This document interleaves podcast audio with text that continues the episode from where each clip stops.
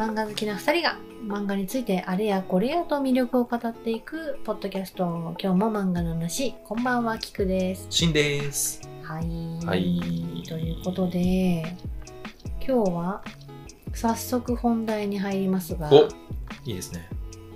雑談なしですか？今日はね雑談なし なんでかっていうと、はい。どうやって表現したらいいかわかんないよねっていう作品なんだけども、うんうん。多分しんさん好きだろうなと思っておすすめしたらガンハマりしてくれた作品なんですよね。もしかしてあれですか？いやもしかしてあれですよ。あれですか？何ですか？ブランクスペース。ピパン。ブランクスペース面白かった、これ。熊倉コン先生のうん。ブランクスペースですね。僕はすごくく好きでした。うん。うん。結構すぐハマってくれましたよねそうだね。ね全3巻すでに出ていて完結している作品なんですけども、うん。結構最近あの何でしたっけ？全国書店員が選んだおすすめコミックっていうランキングがあるんですけどそれの中で出版社のコミック担当が選ぶっていうやつのペピックアップ作品にうん。選ばれてたりもしてう、ーん。こう結構その出版社とかその大人の方々 プロの方々が進める作品としてこれが注目を集めてると。うんうんうん。絵はね、割とこう、ほんわか系なんだけどね。うんうんうん。ストーリーは重いよね。確かに。うん。重い。うん。重いね。確かになんか、この表紙だったりとか、イラストの雰囲気からは、ね、外、結びつかないような感じもありますよね。あるね。うん。まあ、どういう話なのかってちょこっとだけ言わないと皆さんも気になってると思うので、ちょっと話してみましょうか。うん。うん。まあ、ふメインは2人の女子高生うん。だよね。うん。で、あの、その女子高生の2人のうちの1人がうん。超能力を持っていて、うん。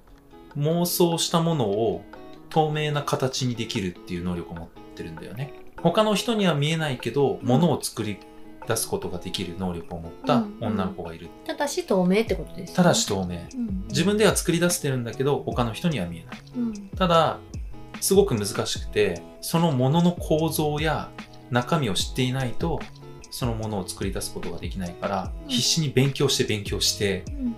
なんとなくのポワッとしたものじゃなくて、うん。リアルにそれを想像できないと作り出すことができないっていう能力を持った女子高生うん。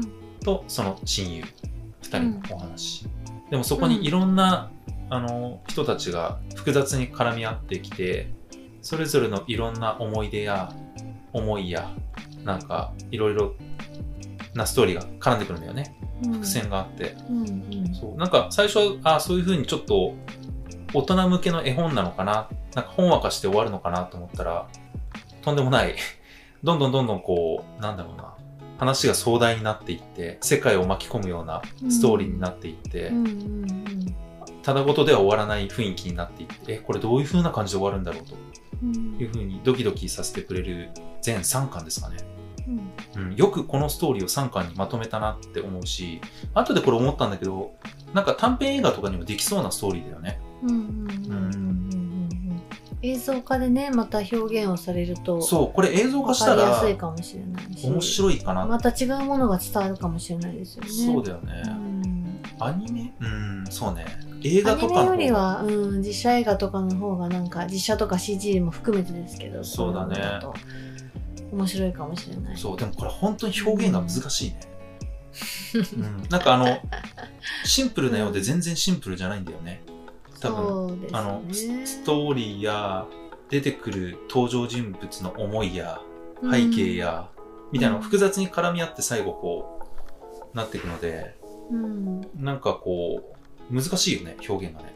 そうですね。ちょっと補足させていただくと、その主人公の、まあ、当たる二人の女の子、翔子ちゃんとすいちゃんうん。は、二人とも初めから友達じゃなかったと思うんですよ。そうだね、確かに。うん、で、その超能力みたいな、その透明なものを作れるっていうことも、まあ、最初から知ってたわけじゃなくて、そうだねひ。ょんなことから知るわけじゃないですか。そうだね。確か雨のシーンで、自分は傘がなくて濡れていたら、いきなり出会った同級生が濡れてないわけですよね。うんうんでもなんか持ってるっぽい手をしてるわけですよね。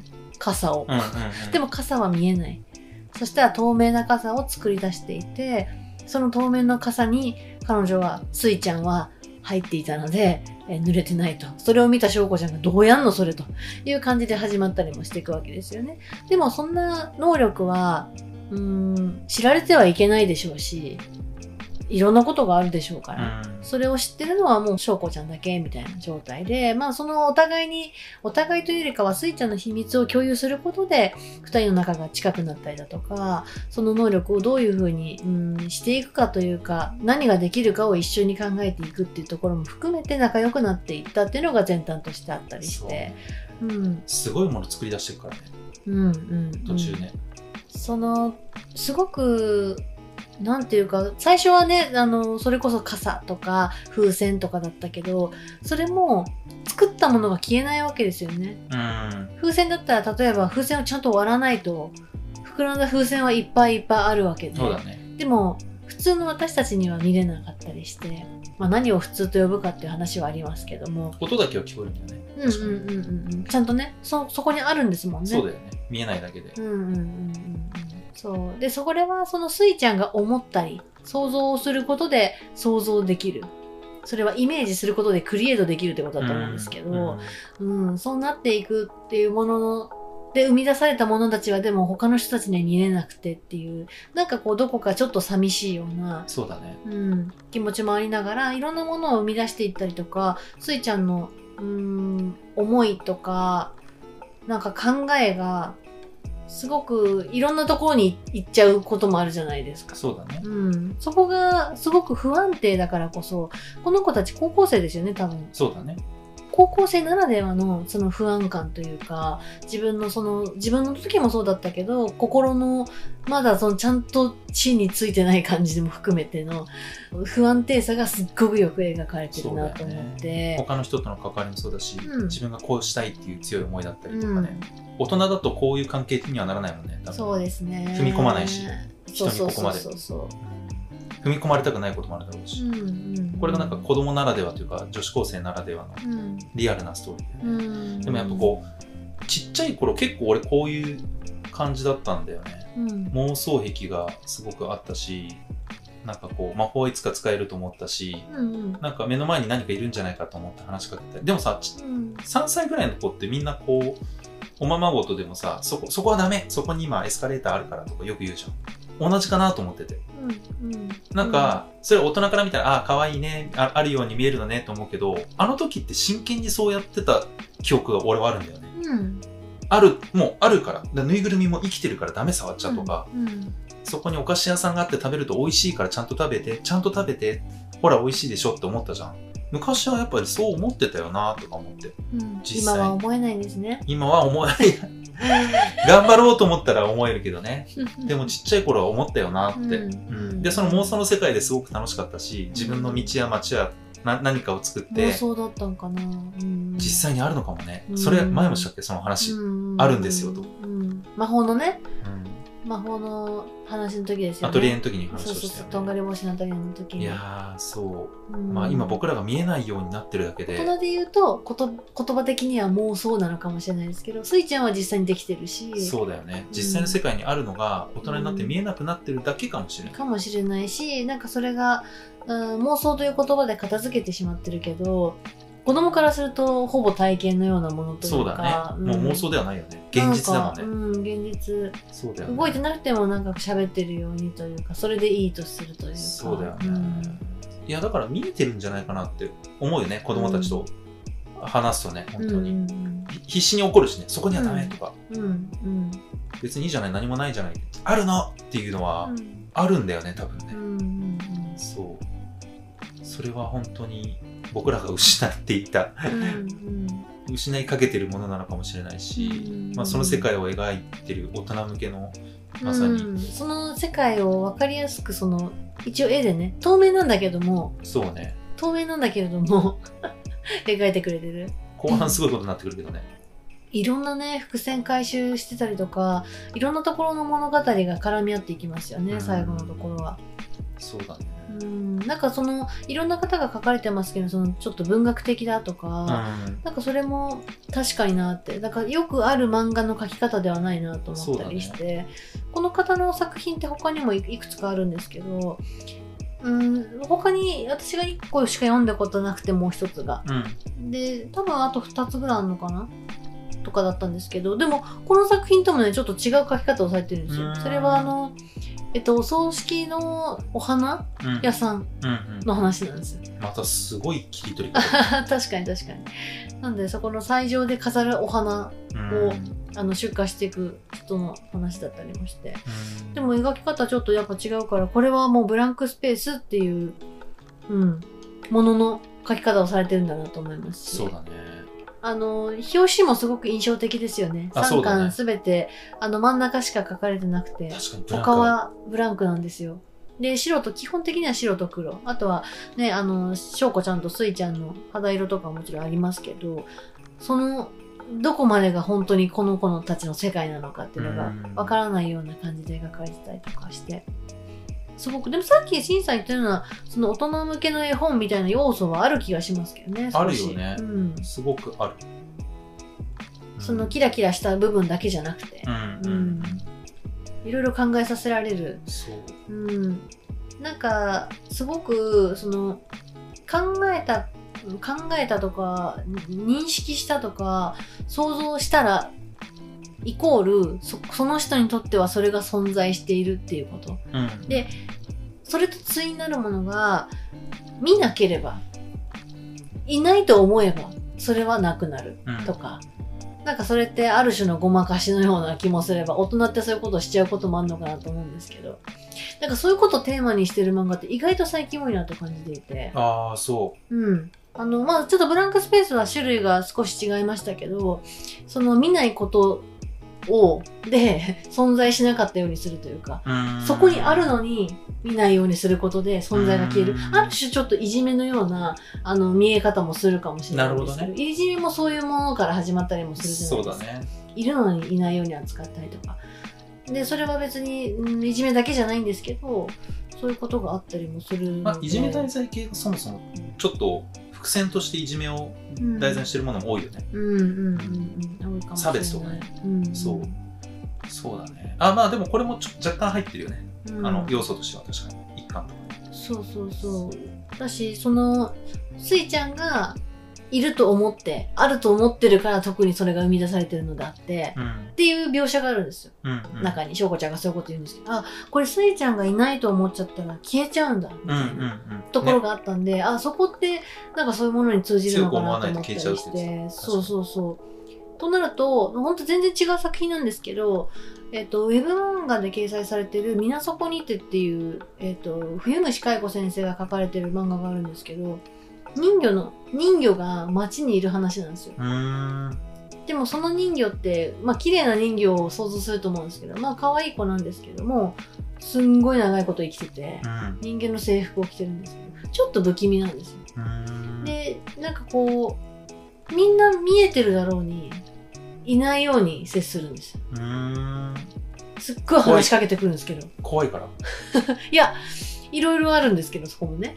あの、関わ、ちょっと関わる子供たちもいれば、基本的にはその、あの、池の方に行かない方がいいよとか言われて、川の方に行かない方がいいよって言われてるんですけど、親たちもその、話しかけられてる、人魚に話しかけてる子供人魚が子供に話しかけてるのに、それを無視して、親も見なかったことにするみたいな。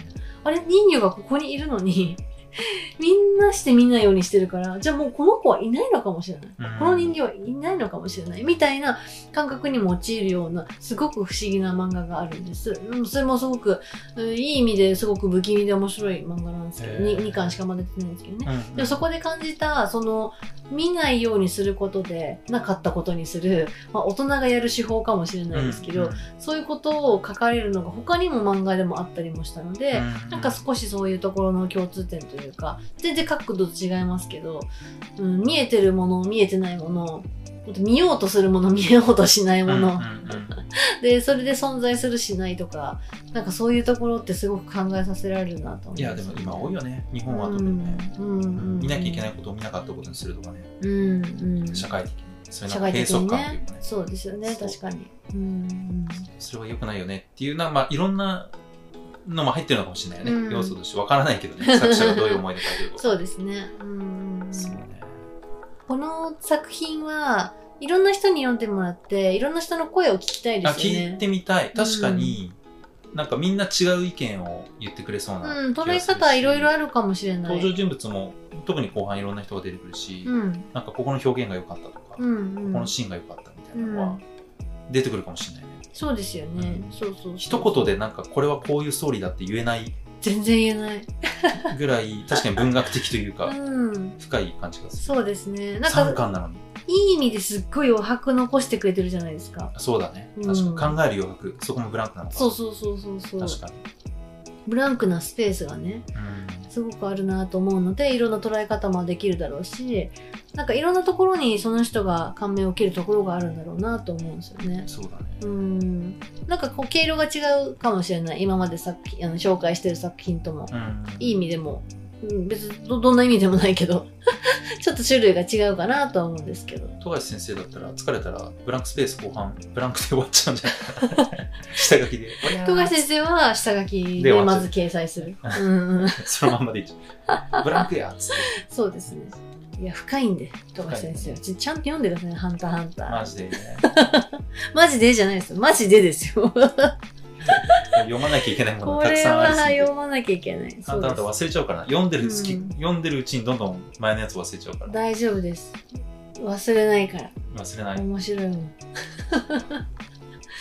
まあ、そんな余白も残しながら。わかりましたまあブランクスペース ぜひうん。ねちょっとネタバレになっちゃうのであまり詳しいところ言えないけど皆さんもぜひ読んで、これはね、読感想を。聞かせてほしいなと思いますね、うん。皆さん、うん読まないとわからない、なんかこう達成し得ないこともあると思うので、うんぜひ読んでみてほしいですね。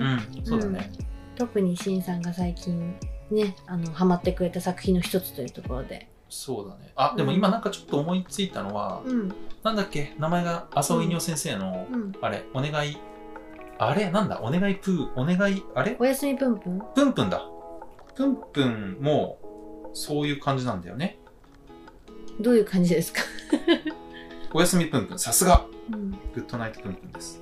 そうプンプンね。プンプンもどっちかっていうとその空想や妄想の世界うん。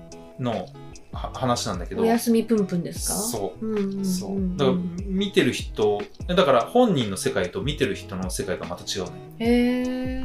すごいへ変な感じでずっと、うんうんうん、なんだけどあっちの方が割とこう事細かにその中にあるその人の言葉とかを全部吐き出してブワーって書くの、A さんのうわーわーなんとかなんとかっていうので、うんうんうん。そこでショック受ける瞬間とかももう絵に全部表せて、その怖いとか泣くとか殺したいとか愛とかみたいなのも全て漫画にぶつけるみたいな、うん。絵の具のようにバシャンバシャンってぶつけて、うん。文字でぶつけてストレートにこう刺さっていくみたいなうん。感じなんだけど、うんこっちもその空想妄想系なんだけど、うん。どっちかってやっぱりこうファンタジーというか絵本というか、まさにその絵はすごくふわっとしてんだけどあなたはどう思うのって投げかけられてるような感じがするから、うんなんかそうプンプンと同じような雰囲気を感じたんだけど、うん。また全然別の味があって面白いなって思いました、なるほど。そんなプンプンがそういう作品だと私も知らなかったプンはのでめちゃめちゃそういう感じ。そえー、共通点あった、うん。うん。読んだことないんだないです。割とね何作品えー、なかったと思うな。今の聞いても知らなかったからうん。全然。そっか。うん。そうなんだよね。なのでまさにこの余白を残してくれるこの漫画ぜひ皆さうん。感じてほしいですね、そうですね。このいろんな余白をね どう捉えるかはあなた次第ですという感じあなた次第です。都市伝説っぽいけど。そう。まだ確かね熊倉コン先生も割と若い先生だったと思うので最近これからも若い先生。ね楽しみな先生ですよねすごく、うん。はい。そんなね素晴らしい作品ですので皆さんに楽しんでほしいなという感じで。はい。ぜひ皆さん読んでみてください、今回は多くは語らずね。語りづらいけどね、だから逆にそれもある。そうそう、だから逆になんだそれと、うんその空想でそうね。そう誰もが見えないものを作れる女子高生ってどんな話やねん。そうですね。でその先が言えないくらいストーリー展開が変わっていくってどういうことっていうのは、うん。もう皆さんすでにちょっと気になってると思うので、うん。それはぜひすぐに読めるので。あそういうこそうと。ねですね。単行本でぜひ楽しんでいただきたいですねうん。気になると思います。うんじゃあそれはちょっと皆さんの本編の 読まれるというところに。多分ね LINE 漫画とかでも最初一巻とか読めた気がするので。ねうなんぜひ。まあ単行本で読めた方があのすごく雰囲気はね伝わるかなと思うんですけど。ぜひお試しはできると思いますので探してみてください。ブランクスペースという作品でしたね、フランスです。はい。ということで、今日も漫画の話は、えっ、と、また次回お送りしたいと思っております。えー、ツイッターもやっておりますので、ぜひ検索してみてください。本日のポッドキャストの感想は、ハッシュタグ今日も漫画の話でいただけますと、とてもとても嬉しいです。ということで、はい。次回はまたどんな作品になるのか、全然また違う作品かもしれないですね。うん。はい。ということで、また次回お会いしましょう。ありがとうございました。ありがとうございました。バイバーイバイバーイ